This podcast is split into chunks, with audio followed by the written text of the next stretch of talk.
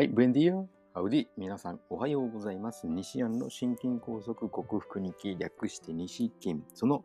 244回目の朝でございます。えー、昨日の晩、昨日はもう、あの、し本業の仕事があまりにも進まず、残業しました。残業するな、するな、するなと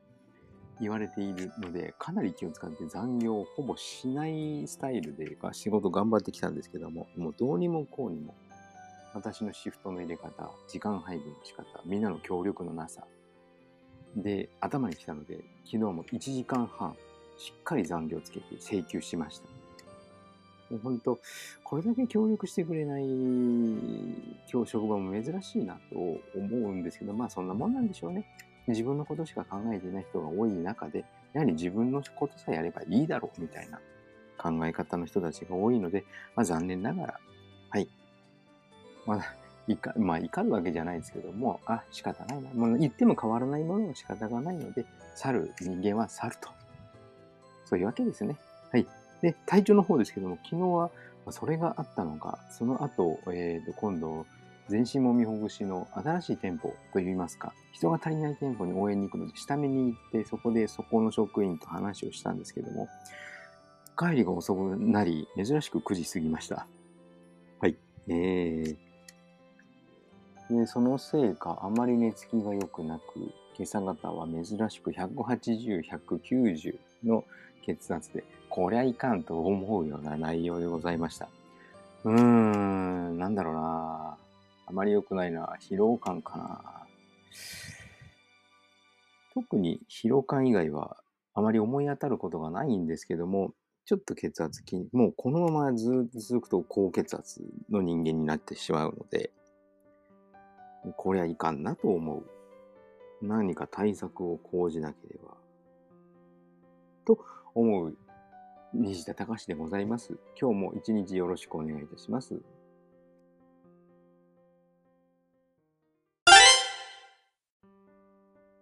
はい。改めましておはようございます。健康運動指導士、理学療法士、そして笑い療法士の西田隆です。今日のテーマは、小腸のエネルギーはやっぱりアミノ酸、タンパク質なんだよというのをテーマにお送りしたいと思います。で、消化と言われると、胃というふうに、ストマックですね。つまり、つまり、ストマック。えー、胃のことを思い浮かべる方がいるかもしれませんが、胃はあくまで消化吸収の消化のお手伝いをする、下準備をする機関であるということをご承知おきください。消化吸収の要は小腸でございまして、そこでこう細かく分、え、すごく細かい最小単位までこう分解された食材は、はい、栄養素として小腸から吸収されるんですね。で小腸は、えー、エネルギー源をグルタミンというものから取っていて、はい。小腸が活動するためにはグルタミンが必要なんですけども、そのグルタミンというのもやはりタンパク質、アミノ酸、そのアミノ酸であり、タンパク質なんですね。肉を食べたらそのタンパク質をアミノ酸まで分解し、グルタミンに再合成してエネルギーとして使っているのが小腸。なので、腸の環境が悪い方は、タンパク質をやっぱり取らなきゃいけないんですけども、よく食べた後に胃もたれするだとか、えー、胸焼けするとかで、油物とか揚げ物とかを控える方がおりますが、まあ、あの揚げ物はパン粉が周りにくっついていて結構糖質がありますので、えー、避けた方がいいものなんですけども、焼肉、あの、塩味、あんまりこう調味料に甘いものを使っていないタレ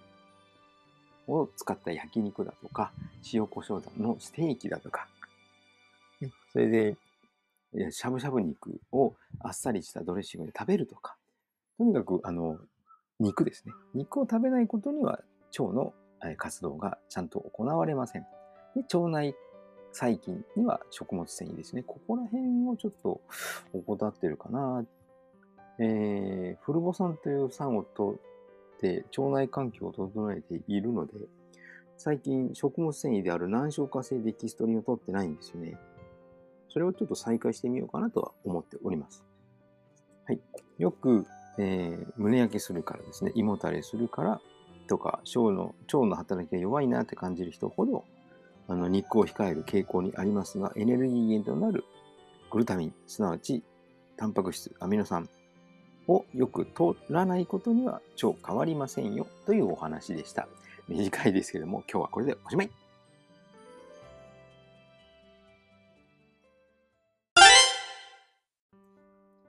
はい、お送りしてきました。西安の心筋梗塞克服日記略して西筋は、健常者や子どもたちに運動パフォーマンスの向上と健康の促進を運動指導と栄養指導の両面からサポートする健康運動指導士。心身に障害を負ってしまった方々に医学的リハビリテーションを施す理学療法士。そして癒しの環境を提供し、安心安全なほっこりした笑いを引き出して、平和をもたらす笑い療法士として活動する私、西田隆が、コロナワクチン接種を4回、5回、6回と複数回接種した方々に囲まれて仕事をしているという、そういった職場環境によってもたらされたシェディング被害と呼ばれる心筋梗塞のような、狭心症のような、その症状を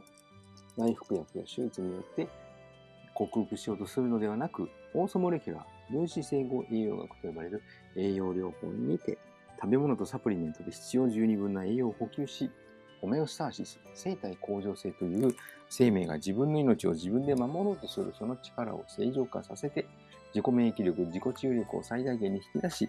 シェディング被害に有効とされる N アセチルシステインとビタミン C を大量に摂取して、この症状を克服しようと実践し、それをお伝えしている音声ブログでございます。興味のある方は明日も聞いてくださるととても幸せでございます。仕事始まり2日目の火曜日、今日も暑いながら、えー、高齢者を相手にお仕事してまいります。皆さんも素敵な一日となりますよう。西田隆でした。ではまた。